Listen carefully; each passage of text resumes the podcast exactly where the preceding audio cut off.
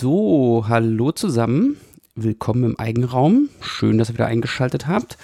Euren kleinen Zahlensender des Vertrauens. Ich habe euch heute mal ein Geräusch mitgebracht. Wenn ihr den Titel der Folge schon gelesen habt, was ihr wahrscheinlich gemacht habt, dann kommt ihr vielleicht schon darauf, was es für ein Geräusch ist. Aber hier ist mal das Geräusch. So, ich hoffe, man konnte das Geräusch hören. Und es wird jetzt nicht von irgendeiner Geräuschunterdrückung davon optimiert. Und ihr konntet es hören. Und das war das Geräusch des Rubiks Würfels, auch auf Deutsch Zauberwürfel genannt. Kennt ihr vielleicht? Und äh, über den will ich heute mal ein bisschen erzählen. Ich habe nämlich zu Weihnachten in diesen Feiertagen, um die Feiertage herum, mehrere Rubiks Dinge, nicht nur Rubiks Würfel, geschenkt bekommen.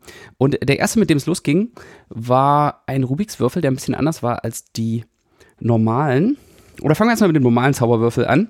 Den kennen ja wahrscheinlich die meisten. Also es ist ein Würfel und die Seiten von dem Würfel, die sind drehbar, so dass man dann ein Drittel des Würfels dreht. Die kann man so äh, frei drehen und das kann man mit rechts, links, oben, unten, vorne, hinten machen und dadurch ist jede Seite unterteilt in eine Mitte und darum befindliche acht Teilstücken, von denen dann jeweils drei bei so einer Drehung beteiligt sind.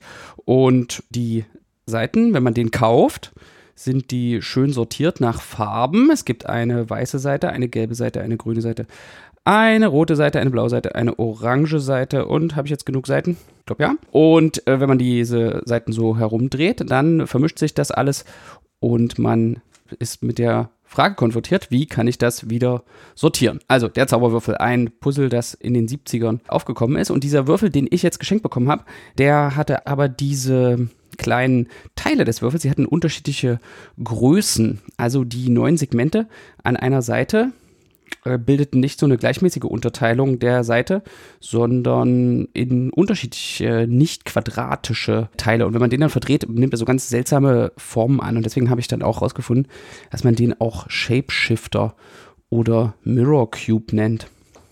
Und dann kurioserweise habe ich zu dem gleichen Weihnachten auch noch einen Dodekaeder bekommen, der auch so ähnlich funktioniert. Also ein Dodekaeder ist ja einer von diesen platonischen Körpern, kennt ihr sicherlich, der zwölf Seiten hat. Also braucht man zwölf Farben und jede Seite ist in Fünfeck und drei Fünfecke treffen sich immer an einer der Ecken, von denen es 20 gibt. Und diese Fünfecke sind dann unterteilt in einen Mittelstein, fünf Ecken und dann noch fünf Kanten, die zwischen den Ecken liegen. Also das ist so äh, etwas kompliziertere Variante davon. Es gibt ja eigentlich ganz viele Varianten von diesem Puzzle. Und darüber wollte ich heute mal erzählen. Das ist auch ein beliebtes Werbegeschenk. Also es gibt ja dann auch so mit Bildern drauf. Dann ist dann das Firmenlogo noch eine von den Seiten. Oder auf jeder Seite ist irgendwie ein Fachbereich einer Uni. Wenn man eine Uni mit sechs Fachbereichen hat, kann man das schön als Werbematerial nutzen. Und ich konnte das irgendwie nie. Also ich habe das dann im Zuge dieser Geschenke mich ein bisschen damit beschäftigt. Ich hatte als Kind, glaube ich mal, die Pyramide. Es gibt auch eine Pyramide davon, die ist äh, ein bisschen einfacher. Und die hatte ich als Kind. Das konnte ich auch, glaube ich, lösen, wenn ich mich recht entsinne. Aber diesen Würfel, ich habe mich nie intensiv damit beschäftigt, bis ich das jetzt mal tun konnte und hier den anders gefunden habe. Und wenn Leute sowas lösen, das sieht ja irgendwie immer nach höherer Mathematik aus oder nach total schwierigem Nachdenken. Man sitzt davor, löst im Kopf komplizierte Gleichungen, um dann rauszukriegen, wie man jetzt diesen vermaledeiten Zauberwürfel wieder sortiert. Aber das stimmt natürlich nicht. Also da steckt jedenfalls jede Menge Mathematik drin, aber eigentlich geht man nur mit einer äh, strukturierten Vorgehensweise vor. Und die Mathematik steckt eigentlich da drin, zu untersuchen, wie diese Vorgehensweisen funktionieren. Wie findet man neue Vorgehensweisen? Was sind Möglichkeiten, möglichst effizient die Farben des Würfels wieder zu sortieren? So, und da ich ja schon ein bisschen älter bin und so oldschool, bin ich dann erstmal in die Stadtbibliothek und habe versucht, äh, Literatur zu finden zu dem Thema. Und da gab es auch ein Buch, Speedcubing für Einsteiger. Das habe ich mir dann mal ausgeliehen. Glücklicherweise konnte ich es finden, weil es auch verschlagwortet war unter Rubiks Würfel. Äh, Speedcubing ist nämlich der Fachausdruck für den Sport, den Zauberwürfel möglichst schnell zu lösen. Das ist so eine richtige Sportart. Da gibt es viele Disziplinen. Zum Beispiel die verschiedenen Würfel. Also man kann die Pyramide lösen oder es gibt den Würfel auch einfach nur mit Zweier-Unterteilungen. Also ein Würfel, der einfach zwei mal zwei mal zwei Teile hat. So eine Art Babywürfel. Oder eben 4 mal 4 mal 4, wo die Kanten dann nochmal aufgeteilt sind und äh, in der Mitte jeder Seite, also jede Seite in 16 Teile äh, eingeteilt ist oder 5 mal 5 mal 5 und dann wird es immer größer. Es geht, glaube ich, bis 7 mal 7 mal 7 Würfel. Ja, also die kann man dann alle lösen nach Zeit.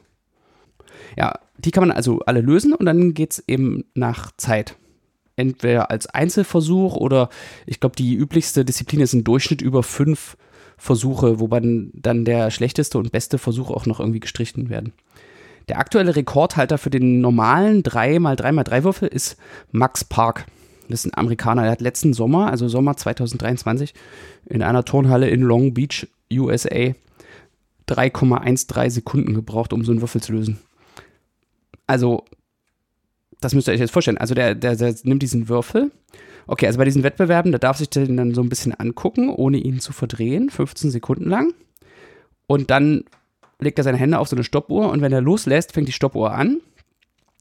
Und dann hat er drei Sekunden, also eins, zwei, drei. Jetzt ist er fertig. Und in diesen drei Sekunden machen seine Hände, bewegen sich extrem schnell und machen irgendwas und dann ist das Ding sortiert. Das ist schon ziemlich abgefahren, gibt es ein YouTube-Video.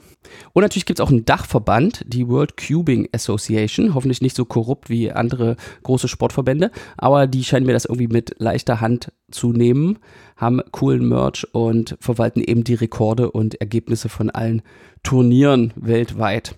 Also es ist wirklich ein Sport, der von Profi bis Breitensport interessant ist und auch zu was zu der allgemeinen Bildung in der Gesellschaft beiträgt. Kann man nur unterstützen. Und das ist jetzt der Kulminationspunkt von eben so einer Sportart gewordenem Hobby. Können wir mal mit der Geschichte anfangen. Also 1974 wurde der Rubik-Würfel, Rubik ist ein Name von einem ungarischen Architekten, Erno Rubik, und der hat äh, den erfunden und erstmal gar nicht als Rätselspiel, sondern als äh, so ein Konstruktionsproblem. Also er wollte einfach wissen, ob das möglich ist, so eine Konstruktion zu machen, so einen Würfel, wo man die Seiten alle unabhängig drehen kann. Die Mechanik von dem Ding ist auch ganz interessant. In der Mitte befindet sich so ein Grundstein, der Öffnungen für oder Aufnahmen in alle sechs Richtungen hat, also drei Raumrichtungen, jede zweimal für vorwärts, rückwärts. Und darin befinden sich wie Schrauben oder Stangen, an denen die Mittelsteine befestigt sind. Da hat man also so ein Gerüst, wie so ein Koordinatenkreuz aus den Mittelsteinen der Seiten und einem Zentrumsstein. Und alle anderen Steine werden jetzt nur da reingesteckt in dieses Gerüst. Also die sind nicht mechanisch befestigt, sondern mit so kleinen Schienen da reingeschoben, sodass die sich gegen die Mittelsteine bewegen können, aber eben nur entlang der Drehrichtung. Und bei den Ecken ist das sogar so ein bisschen muss es ein bisschen rund gemacht werden. Das kann man sich mal auf YouTube oder so anschauen. Ist eine ganz interessante Lösung dieses Konstruktionsproblems. Und dann hat er festgestellt, dass es eigentlich auch ein ganz witziges Rätselspiel ist. Und in den 80ern wurde es dann super populär. Der Spiegel hat ja sein ganzes Archiv online. Kann ich mal so einen äh, Artikel verlinken aus Anfang der 80er, ich glaube Januar 1981, der diesen Hype in Kalifornien und Tokio und so weiter beschreibt, also wie der Rubiks Würfel um die Welt geht. So, und dann gab es auch schnell die ersten Weltmeisterschaften. Also in den 80ern, Anfang der 80er war dann so eine Minute, war so eine gute Zeit, um so einen Rubiks Würfel zu lösen. Und dann wurden immer weitere Methoden erfunden und das wurde immer schneller. Und jetzt sind wir eben bei drei Sekunden für den Einzelversuch. Und ich glaube, so die besten Durchschnitte über fünf Würfel, fünf Lösungen ist so fünf Sekunden. Also das sind, es gibt dann Leute, die so konsistent fünf Sekunden erreichen unter Wettkampfbedingungen natürlich. Und in den frühen 1980er Jahren wurden die ersten sehr effizienten Verfahren dafür entwickelt und eine Entwicklerin ist Jessica Friedrich. Jetzt ist sie Professorin in den USA in Binghamton im Bundesstaat New York, aber sie kommt eigentlich aus der Tschechoslowakei damals, heutige Tschechische Republik und in den 1980ern war es gar nicht so einfach, im Ostblock so einen Würfel zu bekommen. Aber sie hat einen bekommen und hat sich dann damit beschäftigt und hat einige von den Algorithmen äh, entwickelt. Deswegen gibt es auch jetzt die Friedrich-Methode, die nach ihr benannt ist. Und dann gibt es so einige Figuren, also was Michaela Schifrin für Abfahrtski ist, ist vielleicht Felix Zemdek für Speedcubing, das ist ein Australier, der die Szene auch extrem geprägt hat. Also der war, glaube ich, der Erste, der unter fünf Sekunden war und ähm, jetzt sind wir eben bei diesen drei Sekunden. Es gibt also ganz verschiedene Disziplinen noch, zum Beispiel auch blind den lösen oder mit einer Hand. Also es gibt da über 100 verschiedene Rekorde, die man aufstellen kann. Also die verschiedenen Dinge, immer dann kombinatorische Explosionen. Also alle auch blind, alle mit einer Hand oder wenn man noch irgendwie nebenbei eine Sahnetorte essen muss oder keine Ahnung, kann man sich noch irgendwas ausdenken. Ich frage mich eigentlich, ob das nicht davon abhängt, was man da für einen Würfel kriegt.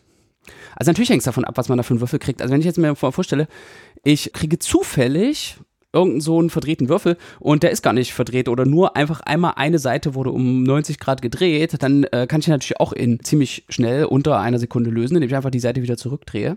Aber mittlerweile bei diesen Wettkampfbedingungen ist es auch so, dass die Konfigurationen, in denen die Würfel am Anfang sind, erstens vom Computer erstellt werden und untersucht werden auf ihre Schwierigkeit und dann auch speziell eingestellt werden. Also das heißt, wenn es dann zum Beispiel ein Duell gibt zwischen zwei von diesen Speedcubern, dann kriegen die auch die gleichen Probleme. Also sie kriegen die gleichen fünf Probleme, wenn sie in einem Wettkampf gegeneinander antreten. Und diese fünf Probleme, die sie kriegen, werden auch noch auf ihre Schwierigkeit untersucht durch einen Computer. Also da, das wurde, hat man schon mal rausgenommen. Außerdem hat sich natürlich dieser Würfel weiterentwickelt. Also wenn man früher als Kind, als ich als Kind so einen Rubiks Würfel hatte, da war das so, äh, krrk, krrk, krrk, da hat sich das Geräusch noch irgendwie ganz anders angehört und man konnte den gar nicht so schnell drehen. Also damit konnte man jetzt keine Rekorde aufstellen. Das ist wahrscheinlich auch wirklich der einzige Grund, warum ich mich nicht in diese Speedcubing-Tabellen eingetragen habe, ist, dass der Würfel damals so schlecht war. Nein, Quatsch.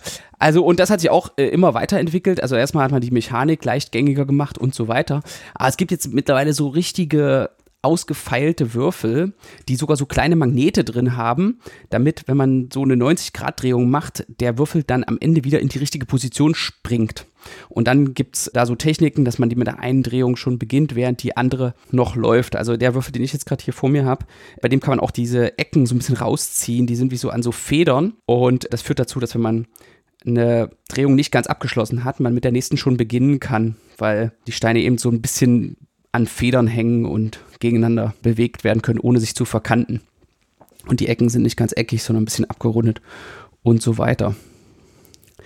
Aber diese Technik hat sich nur so weit weiterentwickelt, dass das Gehirn jetzt irgendwann nicht mehr mithalten kann. Also ich habe in so einem Interview mit der Präsidentin des Speedcubing Clubs der UC Berkeley gesehen und sie sagte, dass es mittlerweile total gehirnlimitiert ist. Also die Finger sind schnell genug, aber die Bewegungsplanung im Gehirn, was will ich eigentlich machen, die ist jetzt mittlerweile zu langsam.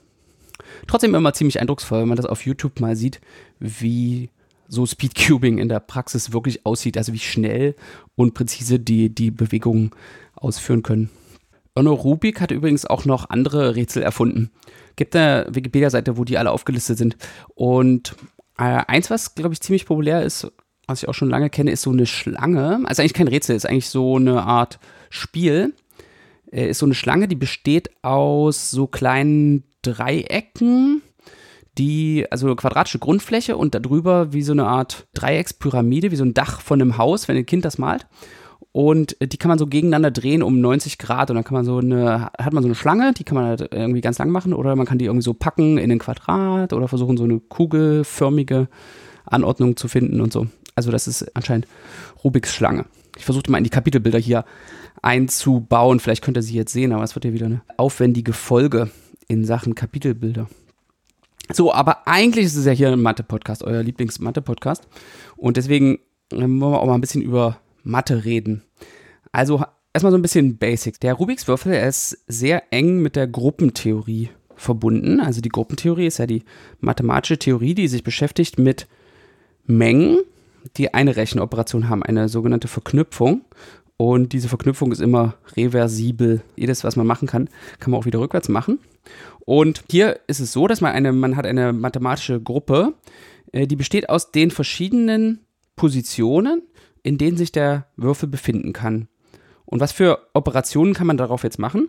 Man kann jeweils die Seiten um 90 Grad drehen. Also wenn man sie vor sich hat, kann man die rechte Seite 90 Grad drehen. Man kann sie vielleicht auch noch im Uhrzeigersinn oder gegen den Uhrzeigersinn drehen. Links, oben, unten, vorn, hinten. Und alle Positionen des Rubiks Würfels, die man damit erreichen kann, die bilden diese Rubiks Würfelgruppe. Das kann man auch mit Graphentheorie beschreiben, also auch eine gute Methode, dieses Objekt, die Konfigurationen, in denen sich der Würfel befinden kann, zu beschreiben, ist als ein Graph, in dem die Ecken oder die Positionen die Anordnungen des Würfels sind und die Bewegungen, die ich eben gerade beschrieben habe, also eine Seite 90 Grad drehen oder wieder zurück, sind die Kanten in diesem Graphen. Und so eine mathematische Beschreibung ermöglicht einem dann verschiedene Analysen. Also man möchte ja zum Beispiel wissen, wie viele Positionen gibt es überhaupt? in wie vielen verschiedenen Anordnungen kann sich der Rubiks Würfel befinden. Da könnte man zum Beispiel erstmal durchzählen, wie viele von diesen kleinen Teilen gibt es überhaupt. Also wenn ich jetzt den Würfel vor mir sehe, dann kann ich mir die Mittelteile jeder Seite, die bezeichnen wir auch die Seitenfarben. Also durch das Mittelteil der Seite wird die Farbe der Seite festgelegt und an denen mache ich jetzt erstmal nichts weiter. Also die stelle ich mir als fix vor, die legen fest, wie ich meinen Würfel jetzt halte. Sagen wir mal, also den Würfel, den ich jetzt wirklich vor mir habe, der zeigt jetzt gerade blau nach vorne. So, um das blaue Stück, was bei mir nach vorne zeigt, sind acht andere Stücken angeordnet auf der vorderen Seite und dann eben acht Farben, achtfarbige Stücke rechts, links, oben, unten, hinten. Komme ich auf 48, 6 mal 8 Stücke, die ich irgendwie bewegen kann. So, jetzt könnte man das mathematisch einbetten in die Permutationsgruppe, in alle möglichen Vertauschungen von diesen 48 Stück.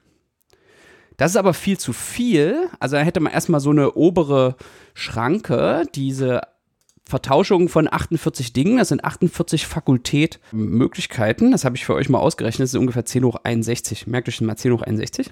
Das ist aber viel zu viel. Denn eigentlich ist es weniger. Also das ist jetzt so die Vorstellung, wenn ich die Aufkleber von den Dingern abmachen würde und einfach in irgendeiner anderen Anordnung wieder draufkleben würde, dann hätte ich eben diese 48 Fakultäten Möglichkeiten, die Aufkleber wieder drauf zu machen. Aber da nehme ich ja die Aufkleber ab und benutze nicht die wirkliche Physik des Würfels. Also man kann nicht jede mögliche Anordnung, die ich durch Abmachen der Aufkleber und wieder dranmachen der Aufkleber erreichen kann, auch wirklich mit Hilfe von Drehung des echten physikalischen Würfels erreichen. Also eine, die man zum Beispiel nicht erreichen kann, ist die Konfiguration, wo der ganze Würfel sortiert ist und nur an einer Ecke sind zwei Farben vertauscht. Ja, also diese Konfiguration, die kann man nur erreichen durch Abmachen der Aufkleber und wieder anders dran machen. So, das ist jetzt aber ein gutes mathematisches Modell, um sowas im Computer zu implementieren. Also man sagt dann, dass man es als Untergruppe dieser Permutationsgruppe implementiert, weil die Elemente von dieser Permutationsgruppe, die kann man einfach abspeichern als 48 Zahlen zwischen 1 und 48, die man hintereinander schreibt. Und das ist zum Beispiel ein Modell, mit dem man dann mit dieser Rubiks Würfelgruppe, die da drin sitzt, die besteht aus solchen Vertauschungen von 48 Dingen, aber eben nur wenigen davon. Aber das kann man eben als Modell zur Berechnung nutzen.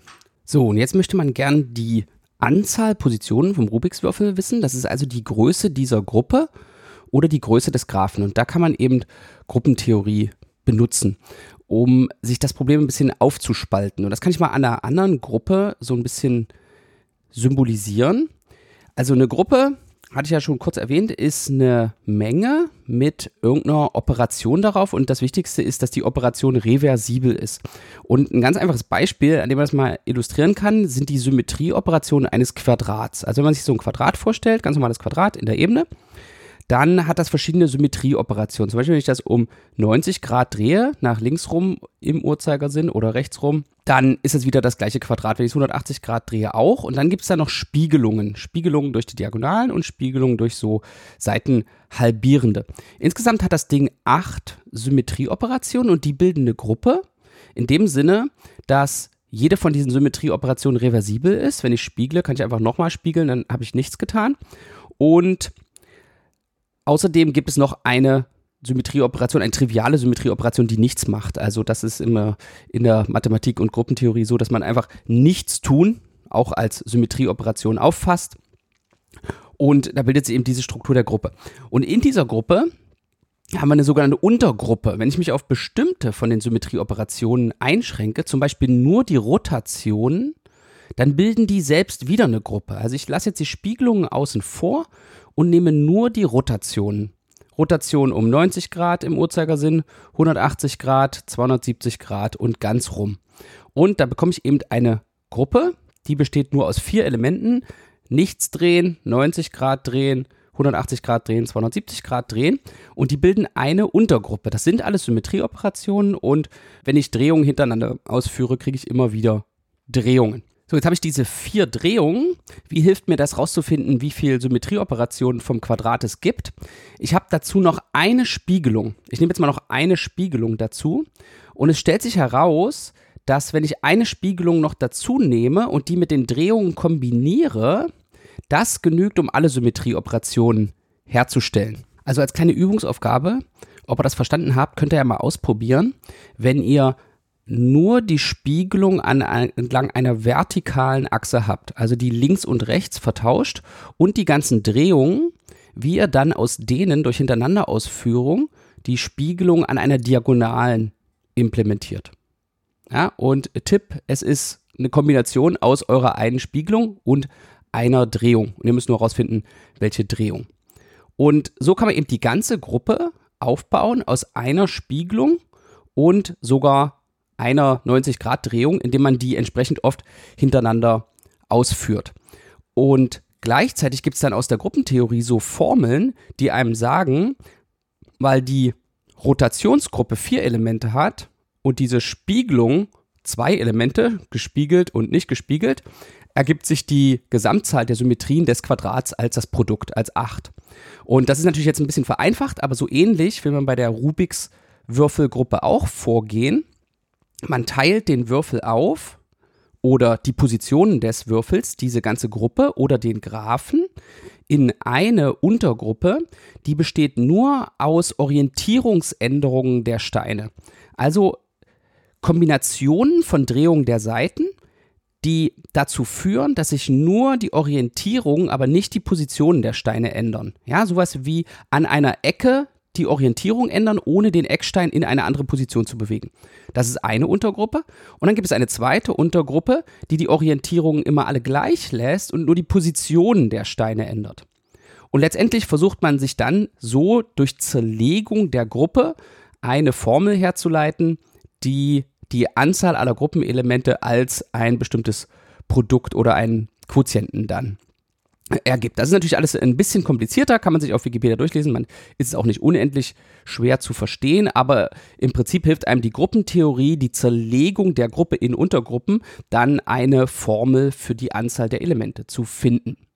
So, lange Rede, kurzer Sinn. Es kommt heraus, dass es 43 Trillionen 252 Milliarden, 3 Billionen 274 Milliarden 489 Millionen 856.000 verschiedene Positionen gibt. Des echten physikalischen Rubiks Würfels. Jetzt fragt ihr euch, ist es denn viel weniger als 48 Fakultät? Und die Antwort ist ja. Das ist nur verschwindend geringe 4,3 mal 10 hoch 19. Also deutlich weniger. Deutlich weniger als die Anzahl der Elektronen im Universum, deutlich weniger als 48 Fakultät, was ungefähr 10 hoch 61 war. Also ungefähr 4 mal 10 hoch 19. Und was ist da jetzt ein guter Vergleich? Also hier die Anzahl der Sandkörner auf der Erde so ungefähr 7,5 mal 10 hoch 17 nur sein. Also da äh, hat man doch mal einen handlichen Vergleich. Kann man sich das gleich vorstellen. So, das sind ja schon mal erstmal ziemlich viele Positionen. Und verdeutlicht einem vielleicht auch die Komplexität dieses Puzzles. Also ich frage mich, wie viele Leute auf der Welt so ein Ding in die Hand bekommen und ohne YouTube sich wirklich selbst überlegen, wie man das löst. Also für mich ist es jetzt nicht mehr möglich, mir diese Frage zu stellen, wie lange ich brauchen würde, um den einfach zu lösen, weil ich eben das Buch aus der Bibliothek gelesen habe. Und dann habe ich eine Methode gelernt. Aber wenn ihr noch nie so einen Würfel in der Hand hattet, ist es vielleicht interessant, euch selbst damit zu beschäftigen ohne YouTube-Tutorials und ohne Bücher aus der Bibliothek. Also von diesen 43 Trillionen bla bla bla Positionen gibt es trotzdem immer einen Weg zur Lösung, der nur 26 Vierteldrehungen braucht. Also egal in welcher von diesen Positionen ihr euch befindet, ihr könnt immer durch nur 26 Mal eine Seite um eine Vierteldrehung drehen, wieder zu der Ausgangsstellung, wo alle Farben sortiert sind, kommen. Wenn ihr auch noch 180 Grad Drehungen zulasst und in beide Richtungen, dann braucht ihr sogar nur 20 Drehungen. Also wenn ihr 20 Mal eine Seite beliebig drehen könnt, könnt ihr jede Position wieder in das Original bringen. Das nennt man God's Number. Ist so ein bisschen, naja, bisschen hochgegriffen, God's Number. Aber das war ein offenes mathematisches Problem, zu bestimmen, was diese Zahl ist. Also, wie ist die Geschichte dieses Problems? Wenn man jetzt so einen Anfängeralgorithmus für den Würfel lernt, dann dreht man viel mehr als 20 Mal. Also man geht Schritt für Schritt vor und bei diesem Schritt für Schritt vorgehen dreht man viel öfter als nur 20 Mal irgendwelche Seiten, weil man sich eben entlang von bekannten Positionen oder erkennbaren Positionen, sowas wie ich habe schon eine Ebene sortiert, ich habe schon zwei Ebenen sortiert ich habe von der oberen Ebene die, das Kreuz bestehend aus der Mitte und den Kanten sortiert, entlang von solchen Positionen weiterhangelt und dann Bewegungen macht, die das, was man schon sortiert haben, nicht mehr ändern. Und um solche Algorithmen anzuwenden, die etwas, was man schon sortiert hat, nicht mehr ändern, macht man eben einen sehr großen Umweg und benutzt nicht diese optimale Anzahl von 20 Zügen. So, und dann war eben diese Spekulation, es gibt irgendwie den perfekten Algorithmus, God's Algorithm, der immer genau weiß, was man tun muss, um am schnellsten vorwärts zu kommen. Und die Frage war, wie viele Züge ist das Maximum? Also in den frühen 80ern gab es irgendwie einen Beweis, dass 52 Züge immer ausreichen, wobei jetzt ein Zug äh, bedeutet, dass man eine Seite beliebig dreht. Also auch 180 Grad gegen Uhrzeigersinn oder im Uhrzeigersinn 90. Und 52 war so in den 80ern und das war eine ziemlich mühsame Analyse mit Gruppentheorie, also nicht ein konkreter Lösungsalgorithmus, sondern schon Mathematik. So, und circa Mitte der 90er kannte man dann einige Positionen, von denen man beweisen konnte, dass es für diese Positionen wirklich 20 Züge braucht. Eine interessante solche Position ist die Superflip-Position. Also übrigens auch noch gute Rätsel für Leute, denen das zu langweilig ist, ist bestimmte Positionen herzustellen. Also den Würfel nicht zu lösen, sondern zum Beispiel diese Superflip-Position herzustellen. Die Superflip-Position ist, ihr stellt euch vor, ihr habt den Würfel korrekt gelöst, also alles ist richtig. Und jetzt jeder von den Kantensteinen äh, soll geflippt werden sodass die Farben genau falsch rum sind. Also es gibt jetzt eine Kante, die zwischen der grünen und der roten Seite liegt. Es gibt den grün-roten Kantenstein und der grün-rote Kantenstein sitzt zwischen dem, der grünen Seite und der roten Seite auf der Kante und der soll jetzt andersrum sein, sodass sein rotes Teil auf der grünen Seite ist und sein grünes Teil auf der roten Seite. Und das soll bei allen Kantensteinen sein. Also die Superflip-Position ist, alle Kantensteine sind an der richtigen Position, aber geflippt. Und von der kann man zeigen, dass sie wirklich 20 Züge braucht. Und damit hatte man eine untere Schranke für diese God's Number. Wie weit kann eine Position? Und der Beweis, dass 20 auch eine obere Schranke ist, ist keine smarte Gruppentheorie oder so. Das ist ein Computerbeweis. Also der gelang durch Enumeration, Ausnutzen von Symmetrie. Ungefähr 2010 wurde der abgeschlossen durch vollständiges Durchgehen, vollständiges Lösen aller 43 Trillionen und so weiter Positionen. Der leitende Forscher, der das angeführt hat, ist Tom Rokicki, ein amerikanischer Mathematiker oder Informatiker, der sein Gehör Schritt für Schritt verloren hatte während des Studiums. Und je besser seine Techniken wurden mit dem Lösen dieses äh, Rubiks Würfels mit dem Computer, desto schlechter wurde sein Gehör. Und er verlor sein Gehör und konnte aber 2008 durch Cochlea-Implantate sein Gehör wieder herstellen. Das ist eine sehr interessante Parallelität zwischen seinen Fortschritten bei der Lösung dieses Rubiks Würfels mit dem Computer und der Entwicklung oder Erfindung dieser Cochlea-Implantate, die ja fast auf magische Art und Weise Leute wieder hören lassen können oder erstmalig hören lassen können. Gibt es auch einen Artikel drüber, den ich euch mal verlinke. Er ist auch ein interessanter Typ. Also er ist zum Beispiel einer von denen wenigen, die sich den Rubiks Würfel selbst überlegt haben. Also er hat auch ohne fremde Hilfe so einen Lösungsalgorithmus gefunden. Also eine von diesen simplen Methoden, die darauf basiert, dass man es so Schritt für Schritt sortiert, also Ebene für Ebene. Also erst die unterste Ebene, dann die mittlere Ebene und dann die oberste Ebene und dann beim Sortieren der obersten Ebene eben aufpasst, dass man nur Bewegungen macht, die die untere Ebene nicht wieder zerstören. Also Folgen von Bewegungen, die etwas erreichen und dabei nur zeitweise das, was man schon erreicht hat, wieder durcheinander bringen. Und so hangelt man sich dann vorwärts.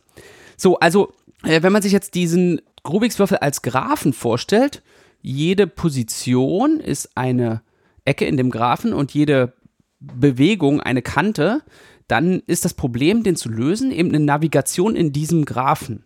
Und die Navigation in diesem Graphen ist sehr komisch. Also wie stellt man sich den vor? Also ich stehe jetzt an einer Position, ich stelle mir jetzt wirklich wie so eine Wanderung vor und habe meinen Rubiks Würfel vor mir. Und ich habe jetzt zur Auswahl, ich kann rechts drehen, links drehen, oben drehen, unten drehen, in Uhrzeigersinn oder gegen den Uhrzeigersinn.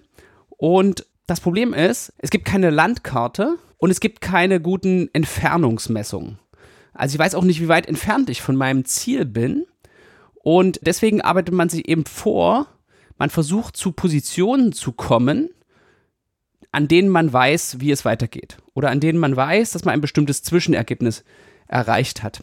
Aber dabei gibt es halt sehr viele Navigationshindernisse. Zum Beispiel gibt es viele Schleifen auf dieser Wanderung. Das einfachste Beispiel ist, wenn ich die gleiche Seite nehme und dreimal 90 Grad im äh, Uhrzeigersinn drehe, ist es das gleiche wie einmal gegen den Uhrzeigersinn drehen oder viermal im Uhrzeigersinn äh, drehen, macht einfach nichts. Dann bin ich wieder da, wo ich am Anfang war. Also die Navigation in diesem Graphen ist sehr tricky, weil man keine Entfernungsangaben hat und irgendwie die Wegweiser fehlen. Es gibt viele Kreise, dreht man viermal an der gleichen Seite in die gleiche Richtung, ist man wieder da, wo man war und man kommt halt nicht so richtig vorwärts. Aber der Durchmesser dieses Graphen ist nun jedenfalls bekannt. Er ist 20, ja. Egal, wo ich an dem Graphen bin, egal, wo ich hin will, mit 20 Schritten kann ich immer dort ankommen.